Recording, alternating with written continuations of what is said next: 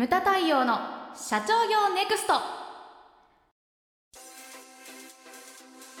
皆さんこんにちは。ムタ太陽の社長業ネクスト。番組ナビゲーターの奥脇彩です。太陽さんよろしくお願いします。はいよろしくお願いします。さてあやちゃん。はい。世間はですね鬼滅の刃がすごいですね。すごいですね。あやちゃん見たんだっけ？10話まで。アニメをあ、10話まで、はい、アニメを10話まで。すごいね。あでもここから盛り上がるところだね。おそらくおそらくそうだろうなっていうところで今終わってます。26話までかなあるのが。それで、えーと、そのアニメで終わった後のストーリーが映画になってるんですよ。そういうつながりなんですね、はい。アニメとかってよくあるのがほらオリジナルストーリー、はい、映画のストーリーとかを作るんだけど「はい、鬼滅の刃」に関してはそのあの漫画の中のストーリーを完全再現しててね、うん、アニメがこう最終回終わった、うん、もう直後の話が今回映画になってるわけですよね。で私もですね、まあ、見まして、はい、そもそも緊急事態宣言中に子供たちがアニメでずっと見てたんですよ。はい。でうちの奥さんも見始めて、でこれは私だけが孤立するということで慌ててですね、はい、父の威厳を見せつけて あの全巻ガツンと大人買いしたんですよ。はい、見たいかお前たちと。そういうことでまあ一番最後に読んだんですけれども、はい、まあ回し読みをしてそれでですね、まあ、内容を知ってですね、はい、でアニメはでもね見てなかったんですよ私。うん、えっ、ー、とねアニメ映画見終わってから見直しましたね。そうなんです、ね、うん、そういう順番なんですけれども、うんうん、これがですね今どのくらいヒットしてるかっていうとこからちょっと入っていきたいんですけれども、興、はい、行、収入ですよね、はい、やはり。うんでこれ打ち合わせ表にはですね200億を超え歴代5位というふうに書いてあります。はい、で4位が「君の名は」うんうん、3位は何だと思いますか？えー、何ですかね。これは「アナと雪の女王」ですね。これ255億なんですよで4位の「君の名は」は、えー、250億。なるほど。5億の差が、うん、さて543ときたら 2,、はい、2は？2,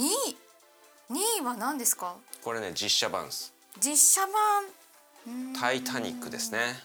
えタイタニックなんですか？はい。これがですね262億なんです。すごい。これでもえっ、ー、と君の名が250、うんうん、アナ雪が255、うん、でタイタニックが262だから、はい、まあここちょっと固まってんですよね。なるほど。で栄えある1位がですねこれ308億なんですね。ちょっと頭一つ抜けてるんですけれども、ね、これが千と千尋の神隠しなんです。そんなに、はい、そんなに売れまし売れましたっけっていうとあれですけど。そんなに人気でしたっけ？うんですね、え。ー、でもうちもほらジブリとかディズニーとか DVD を結構車の中に積んであって、はい、子供が順繰り見るんですけども、はい、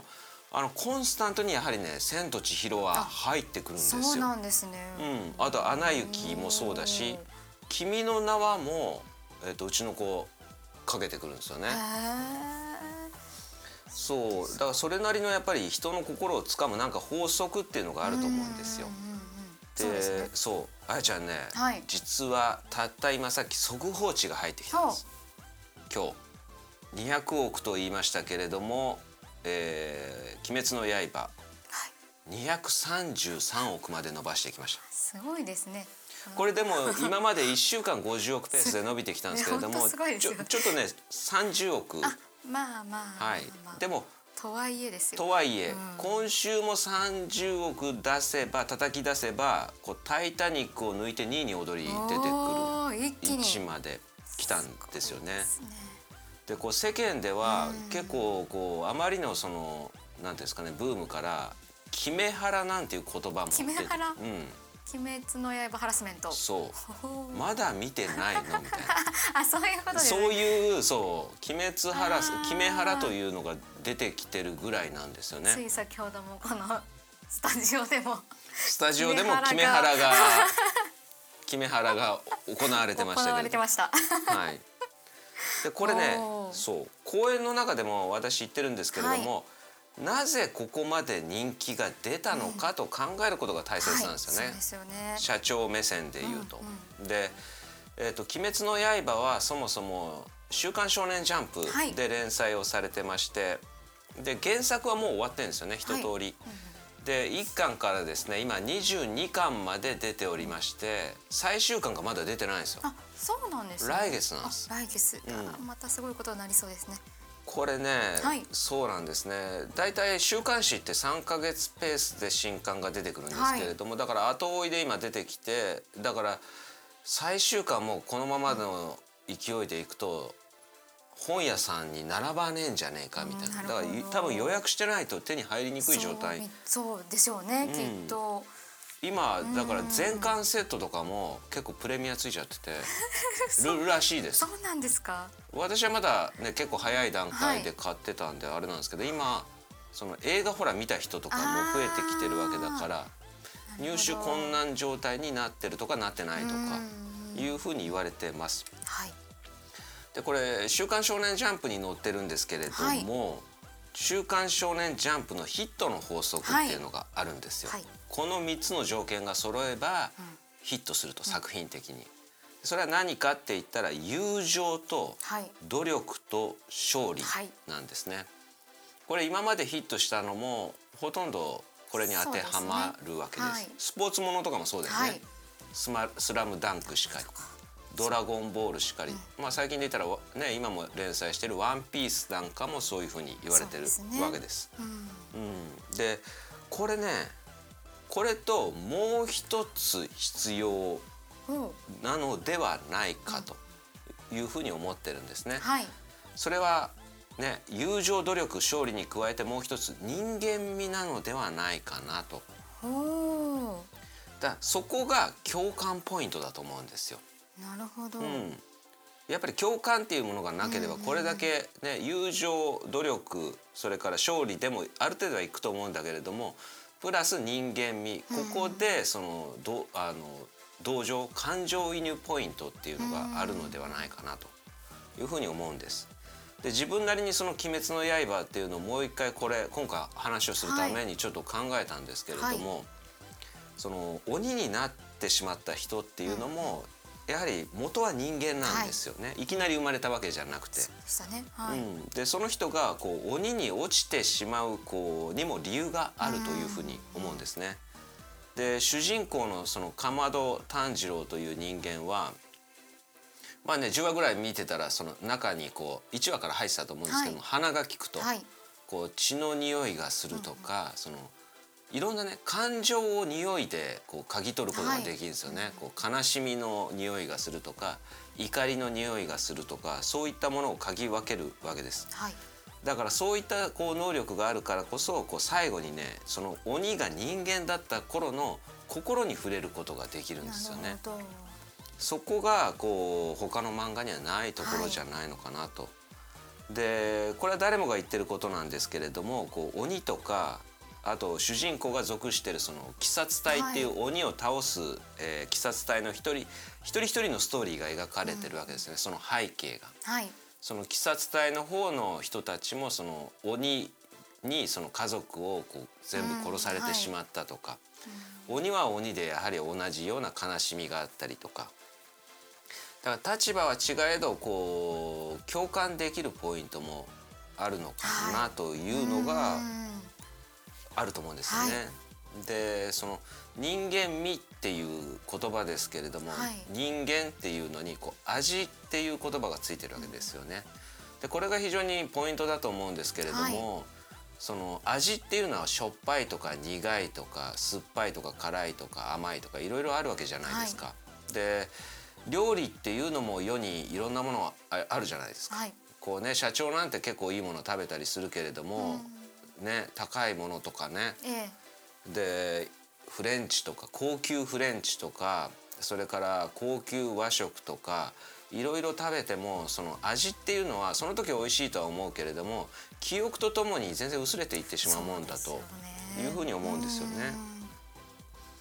でも人間味っていう味っていうのはこういつまでたっても、まあ、色あせないで人の心に残るものだというふうに思うんですよ。はいだからその優れたこういったね作品とかそういったものはまたね何年か後にまた来たりとか、はい、そういったものがこう繰り返し繰り返しリニューアルされたりとかしていくもんだというふうに思うんですね。はい、でこの人間味これはだから経営の中にも通じることだと僕は思うんですよ。なるほど、うん、人間味がない人そういう人に人がついてくるかって言ったらついてこないというふうに思うんですね。うん、ですのでそう、うん、あの僕はですねこの「鬼滅の刃」っていうのは流行るものにはそれなりの理由があるというふうにいつも申し上げてるんですけれども、まあなんかの機会にちょっと見直していただけたらなと、はい、私の友達でも結構ねその子供にあの一般常識だよって言われてカチンときて 見直すとかね。そうそうそんな感じ。でそれもそれもそれも決め腹じゃないかみたいな思うんだけれども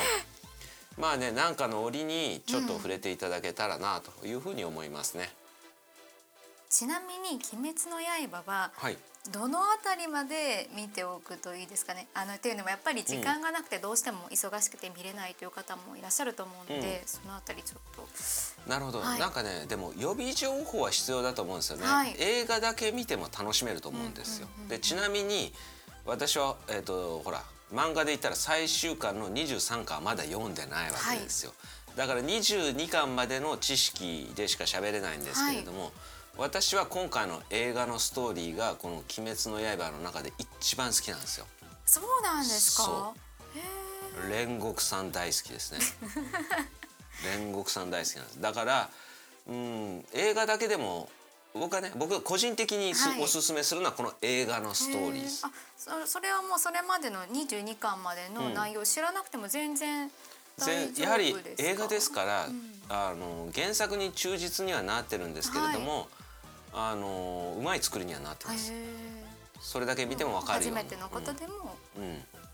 楽しめる。はい。そういうようになってますんで、はい、まあ映画ですから2時間ちょいなので、うん、ぜひ、ね、はい。